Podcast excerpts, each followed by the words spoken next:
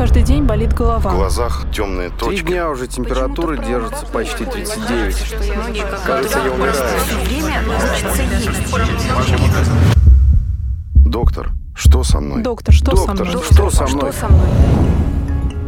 Здравствуйте, это подкаст «Доктор, что со мной?» И давайте скажем честно. Во-первых, я настаиваю, настаиваю. Это ведь тоже эмоциональный ряд сейчас у меня будет. Я настаиваю, чтобы все подписывались на нас в Яндекс Дзене, на Яндекс Музыке и в iTunes на подкаст «Доктор, что со мной?». А в гостях у меня сегодня Александр Будик, невролог и нейрофизиолог. Мы будем говорить об эмоциях, которые нас накрывают. Откуда они берутся, как с ними бороться и вообще нужно ли с ними бороться. Здравствуйте, Александр Михайлович. Здравствуйте.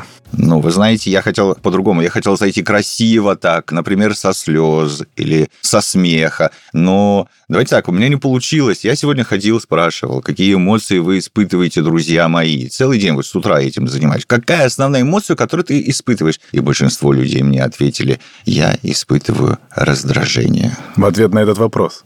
Вообще. Вообще? Вообще. Ну, на самом деле, конечно, Мы все человек чаще, если так разложить эмоциональный ряд и такую хронологию в течение дня выстроить, то чаще всего все-таки человек находится в таком нейтральном состоянии. Потому что эмоция – это то состояние, которое предполагает возбуждение определенных частей мозга. А возбуждение – это работа, это затрата энергии, и, соответственно, мозг наш устроен очень просто. Он все, что можно не тревожить, все, что можно не заставлять работать, он не заставляет работать. И поэтому вот такие эмоциональные всплески, они случаются в течение дня у человека, но все-таки большую часть времени человек не испытывает никаких практически эмоций, ну, такое нейтральное состояние. Но это же сейчас открытие, то, что вы сказали, потому что кажется человеку непосвященному, что человек постоянно испытывает эмоции. Я встал сегодня какой-то раздраженный. Я пошел на кухню, и запах кофе, а значит, я испытываю удовлетворение. Потом я вспомнил, что мне сегодня предстоит. Разговор с неврологом и нейрофизиологом на работе, и я начал испытывать тревогу, и одна эмоция в другую перетекает. Ну. Или, знаешь, как доктор, со мной что-то не то?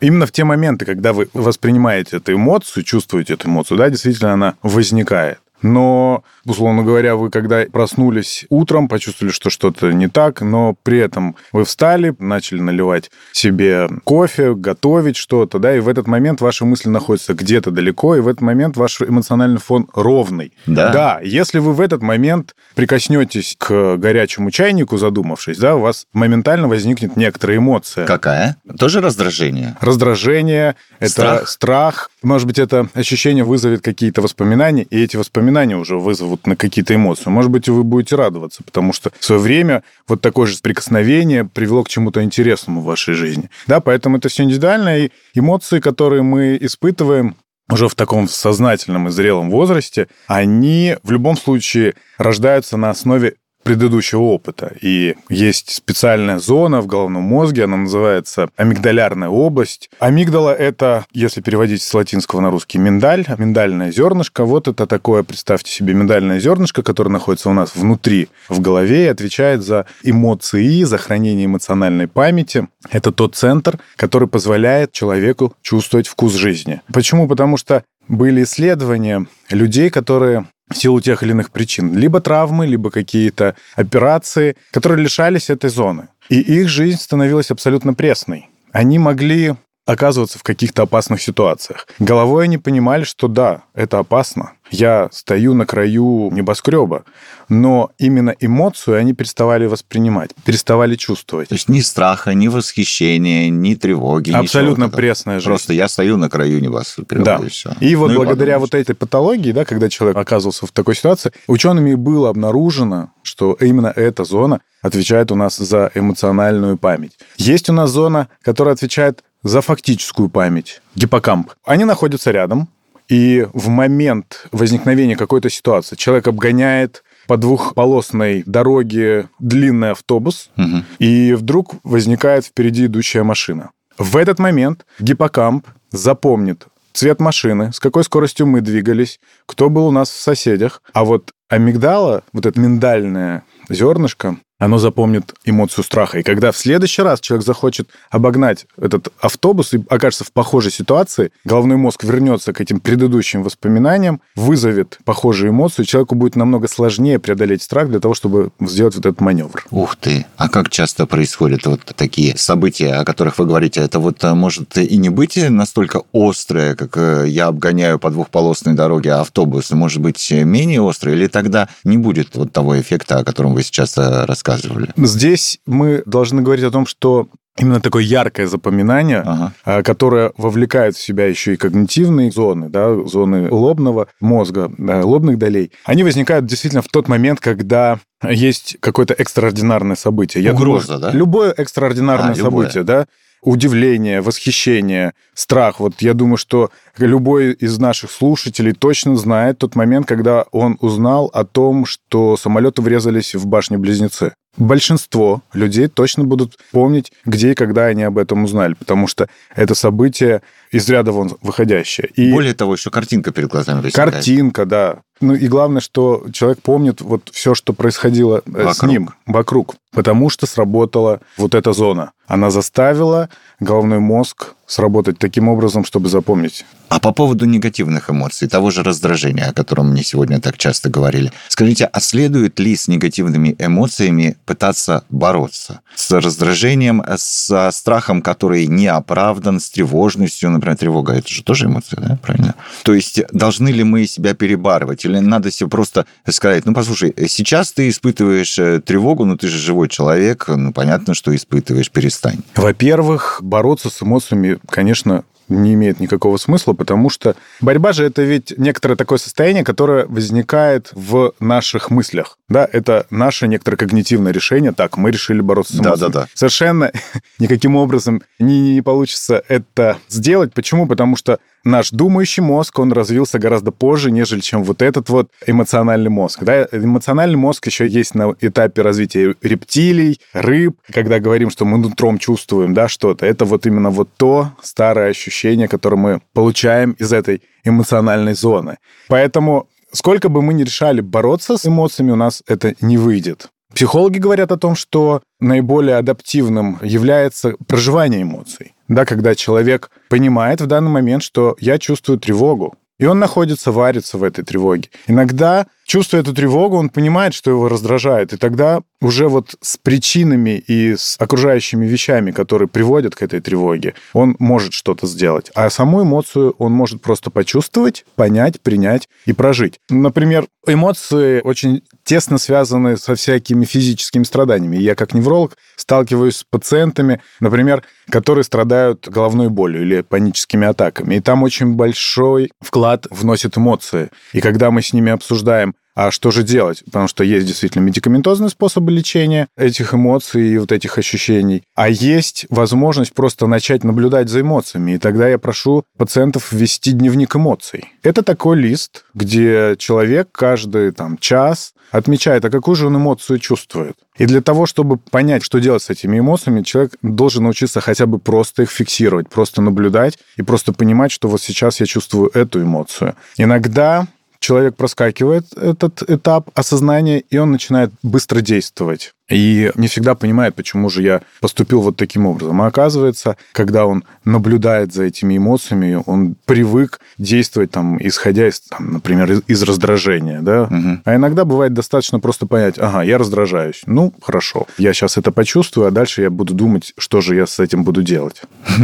Друзья мои, я в дурацкой совершенно ситуации, потому что, конечно, спорить с неврологом и нейрофизиологом – это по меньшей мере глупо. Я испытываю эмоцию смущения, но также я испытываю эмоцию интереса, поэтому должен выяснить до конца. Вот вы говорите, не следует бороться с собственными эмоциями. Но если ты понимаешь, что это раздражение, и если ты понимаешь, что это гнев, вы представляете, что начнется, если люди перестанут бороться с собственной эмоцией гнева? Же друг друга поубивают прямо вот здесь вот в офисе офисе. То есть, э, ну, как-то же это приходится сдерживать людям. То, что вы сейчас обозначили, это не борьба с эмоцией. Ага. Это борьба с действием впоследствии эмоции. Ага. И это очень важно. что мы можем чувствовать эмоцию, но не обязательно мы должны действовать, исходя из этой эмоции. Вот оно как. И это ключевой момент для того, чтобы человек перестал бояться своего гнева, своего раздражения. Он может просто чувствовать эти эмоции, он может переживать. Если он чувствует гнев, есть несколько исследований, которые говорят о том, что если человек чувствует гнев, ему достаточно просто выйти из этой гневливой ситуации. Да? Вот его раздражает или бесит какой-то человек, он может уйти, угу. побыть в одиночестве, успокоиться, а потом вернуться к этому человеку и уже находясь в спокойном, ровном состоянии, попытаться обсудить эту ситуацию с этим человеком, что-то исправить, каким-то образом попытаться изменить взаимодействие для того, чтобы в будущем вот эти гневливые эмоции не возникали. Здорово. То есть не реагировать сразу, пойди подыши Иди, воздухом. Да. Угу. Очень часто мы слышим такую фразу «успокойся, посчитай до 10, прежде чем что-то делать». Да, подыши глубоко. Подыши чтобы... глубоко, угу. да. То есть вот эта скорость наступления реакции, она обусловлена, собственно, анатомией Потому что когда мы воспринимаем нашими глазами, ушами, какими-то тактильными рецепторами информацию, она устремляется в головной мозг. У нас в центре головного мозга есть такой реле-переключатель, да, которое переключает эти эмоции вот как раз на эту амигдалу, на миндальное ядро. И второе направление — это в головной мозг, в кору головного мозга. Угу. Амигдала миндальное ядро получило информацию, мы быстро отреагировали, и отсюда импульсы побежали уже к рукам, к ногам, к голосу. При этом в головном мозге происходит анализ, взвешивание, выработка каких-то стратегий, тонких очень решений. Потом они приходят, и что? А здесь уже все случилось. Уже поздно. Уже поздно.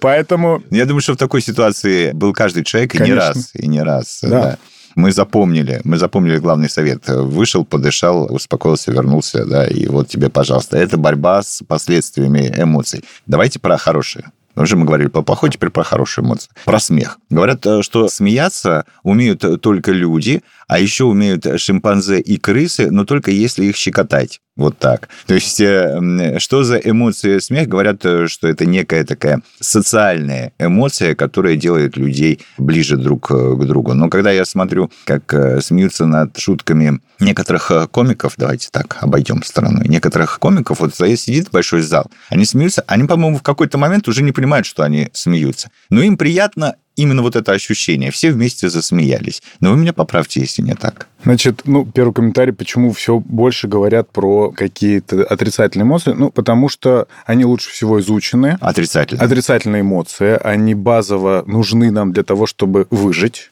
да, потому что страх, тревога, это те эмоции, которые чувствовали наши предки. И вот эта реакция, быстрая реакция через вот это миндальное ядро, она позволяла совершать какие-то быстрые поступки, которые позволяли выжить. Да, и поэтому, несмотря на то, что мы отрицательные эмоции вот так... Ну что, они нам не нравятся? Не нравятся, бы, да? но... они очень важны, они ага, критичны. Ага. Это то, что касается отрицательных эмоций. То, что касается положительных эмоций. Опять же, принципиальная роль в возникновении этих эмоций принадлежит вот этому органу амигдали. амигдали. Как вообще эмоции рождаются? Это все начинается еще в младенчестве, когда ребенок находится в люльке, в коляске и даже еще не умеет говорить он чувствует ласку, он чувствует заботу, он чувствует теплоту прикосновений. И вот это все откладывается первым слоем воспоминаний на его пока еще чистый девственный мозг. В дальнейшем какие-то новые воспоминания, новые впечатления, они будут смешиваться в амигдале, и новые впечатления будут окрашиваться в соответствии с этим предыдущим опытом. Поэтому много что в нашей жизни мы воспринимаем очень инстинктивно, скажем так, на основании вот тех ощущений, которые мы получили в детстве. И даже которые и не помним. Мы не то, что их не помним, мы их даже не можем вербализовать, потому что на том этапе развития нашего организма, mm-hmm. да, mm-hmm мы еще не умели разговаривать, mm-hmm. мы не могли артикулировать. То же самое со страхом, да, иногда человек боится, а он не знает, почему он боится. Потому что какой-то стресс, какая-то такая ситуация возникла еще вот в тот момент. Дальше, по поводу смеха. Ну, чекотка и другие эмоции, они будут вызывать положительные эмоции, но с чекоткой тоже. Интересное есть наблюдение, но однако про эмоцию вот что я хочу сказать, про смех, про радость. Когда вы говорите про тех людей, которые находятся в студии... Нет, в зале, наверное. Или в зале. В зале, в зале. Ну вот... Э, Да-да-да. да. Вот э, Петросяна слушаем. Да, и мы можем посмотреть на их реакцию визуально. Мы можем увидеть, что не все искренне смеются. А это заметно, да? Это Конечно, визуально это, заметно. это визуально заметно. Мы можем это Да. очень хорошо понять. Значит, в прошлом веке французский невролог Дюшен, он проводил исследования на своих пациентах. Он с помощью электрической стимуляции вызывал сокращение мышцы, которая поднимает уголки рта вверх. Да. И фотографировал. И он заметил, что если человек просто улыбается только нижней частью лица, то его лицо не выглядит как смеющееся, как радостно. Вот вы сейчас улыбнулись для слушателей. А вы улыбнулись так, как надо. Вы вот улыбнулись обеими частями лица. вы улыбнулись тоже обеими. Да? Да. Елки-палки. Сейчас э, есть, есть некоторые детали. Так. Я а, старался нижний, да, это для тех, кто не видит, да, да. Значит, если только человек улыбается нижней частью лица, то лицо не выглядит улыбающимся. Да? Важно, чтобы еще глаза сжимались и прищуривались. Ага. Но это еще не все. Оказалось, что круговая мышца глаз, которая действительно вот так э, сжимается, когда мы пытаемся искренне улыбнуться, Ага. мышца глаз вызывает вот это сокращение, и человек выглядит улыбающимся. Но ученые выяснили, что у этой круговой мышцы глаза есть небольшая часть мышцы, которая будет сокращаться только тогда, когда человек улыбается искренне. Когда он получает удовольствие. Удовольствие. Да. Ага. Это такая бессознательная реакция. Подождите, актеры умеют это делать? 10% людей могут сокращать эту мышцу произвольно. Актеры, скорее всего, в тот момент, когда они играют на сцене, они, видимо, вспоминают что-то приятное и улыбаются А. этому. Вот как. И поэтому мы им верим. Вот как. То есть обыкновенный человек на подсознательном уровне может считать. Да. Ты улыбаешься мне искренне или у тебя сейчас есть что-то в твоей мышце, как вы сказали, около глазной? Круговая Как она? мышца глаза. Круговой мышцы глаза. Как-то она не так Как-то сокращается. не так сокращается на подсознательном уровне. На подсознательном. Хорошо. Мы же тут эксперимент проводим. Может, вы не знали, а мы эксперимент э, проводим. Вот вы мне опять улыбнулись. В этот момент положительные эмоции возникают не у вас, а у меня. Вы мне улыбнулись. Мне хочется ответить вам тем же. Да? Это социальная функция улыбки и смеха. Или я заблуждаюсь? Это социальная функция, но, опять же, если мы будем возвращаться к неврологии Да. и к работе мозга, то у нас есть так называемые зеркальные нейроны. Да. которые считывают внешний вид другого человека и заставляют нас делать то же самое. Именно собеседника, не просто другого человека, да? Если мы с вами едем в метро, мы вряд ли станем повторять, или тоже? Почему? Если мы видим улыбающегося человека, мы подсознательно тоже начинаем улыбаться, и настроение Слушайте, у нас... ну это правда, это правда. Когда едешь вниз по эскалатору, кто-то вверх едет, улыбается чему-то своему, не тебе, а чему-то своему улыбается. Ты тоже хочется улыбнуться, да? Конечно. Да, вот так. Хорошо, хватит говорить про приятное. Вернемся опять к неприятным эмоциям. А может быть, их и нельзя называть неприятными. Сегодня много всяких прочитал статей в интернете по поводу эмоций. И все мне понятно, Александр Михайлович, практически вот с вашей помощью стало. Кроме одного, мне непонятно, почему человек плачет. Слезы возникают в ответ на любую эмоцию. Да? Мы можем настолько быть обрадованы, что слезы начнут выделяться. Мы можем быть расстроены, и слезы тоже будут выделяться. Существует теория, которая говорит о том, что накопление определенных э, гормонов в головном мозге вызывает вот эту реакцию. И при этом, когда мы плачем, концентрация падает, стресс уменьшается. Именно эти гормоны. Да, и человеку становится лучше. То есть через слезы выходит нечто, что Нечто. нам не нужно в организме в данный момент, что нам мешает жить. Ну, не в том смысле, что в самой слезе содержится какое-то вещество. Не в А, этом не смысле. в этом. Не в этом. Это именно такое эмоциональное состояние, которое в момент того, когда человек плачет, оно изменяется. Потому что изменяется то, как работают нейроны в головном мозге. Александр Михайлович, ну получается, что до конца не изучено, зачем человек плачет. Ну почему именно слезы, понимаете? Почему не выделяется слюна в этот момент? Почему, не знаю, не потеют там ступни ног? А именно вот э, слеза. Получается, что до конца непонятно. Просто это такой момент, что э, слезы появляются, организм приходит в норму. Поэтому говорят, э, не надо сдерживать слезы. Слезы точно не надо сдерживать, но они в процессе плача Ага. у человека происходит определенная перестройка работы в, Пока гол- в головном мозге. Да. Там это физиологически обусловлено. Ага. Спадает напряжение, уменьшается активность нейронных групп, и человек становится спокойней. Это такая биологическая подоплека. Психологическая подоплека заключается в том, что мы, когда плачем, мы успокаиваемся, и эмоции становятся более ровными. Почему не течет слюна? Но у слюны функция другая. Другая, да, да, да. Хорошо.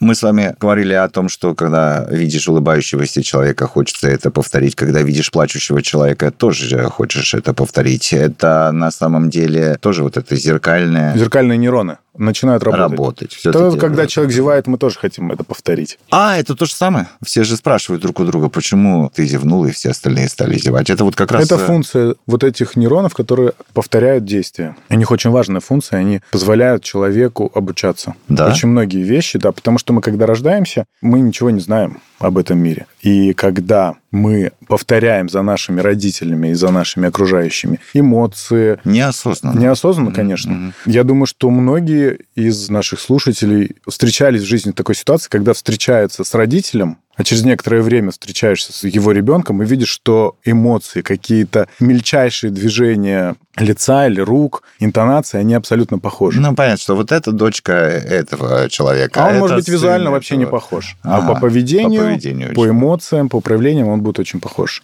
И это не скопируешь специально. Это так работает головной мозг. Вы мне много интересного рассказали, но если я ошибаюсь, вы меня поправьте. Но есть э, такие эмоции, как зависть, например, и презрение. Вот откуда они берутся и что с ними делать? Потому что, ну, это очевидно, ну, такие не лучшие эмоции в человеке. Здесь мы вступим на территорию психологов. Например, в гештальтерапии есть теория о базовых эмоциях. Да? Там есть радость, там есть злость, там есть гнев. Вот эти эмоции – это составные эмоции. Это уже как бы настройка. Да, когда на какой-то базовой эмоции примешиваются какие-то дополнения. Так может, о них вообще не стоит говорить? В контексте чего? Ну, вот вообще не стоит на них обращать внимание, потому что, ну, если это надстройка над гневом, например, или над раздражением, то побори гнев с раздражением, и не будет у тебя зависти.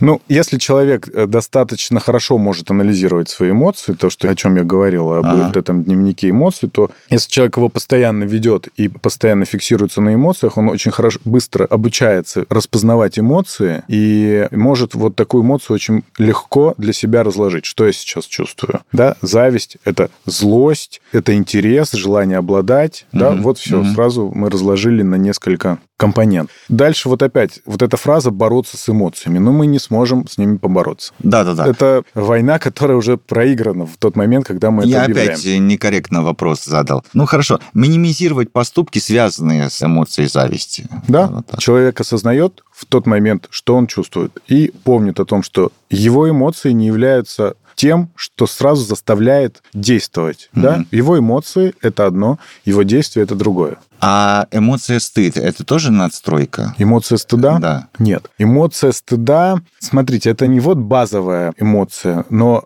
когнитивная составляющая стыда очень важна, потому что, по большому счету, мы учимся стыдиться, нас учат. Человек, который родился, он... Ну, как тебе не стыдно? Ну, что Да-да-да, все это происходит. Вот таким образом. И потом человек начинает жить, исходя из этой эмоции. Из эмоций стыда? Из эмоций стыда, да. Вот здесь тоже очень важно понять, что ты стыдишься, когда ты что-то делаешь, да, или не делаешь. Скорее всего, человек будет не делать. Он не идет на сцену, потому что он почему-то стыдится. Да, если он понимает, что он туда не хочет идти из-за того, что он чего-то когда-то застыдился, то, может быть, сейчас у него вот это желание, может быть, у него действительно есть желание пойти на сцену, то он, он может реализовать. Он, ага. да, не то, что ему не нужно его перебарывать, он тогда уже будет понимать, что да, вот есть вот это, есть моя эмоция, а есть мое желание, и вот как-то с этим внутри себя разобраться. Мне кажется, мы основные эмоции разобрали. Тут э, каждый для себя должен вывод э, сделать, мне кажется, прослушав э, об эмоциях и о действиях, которые после или во время возникновения этих эмоций могут происходить.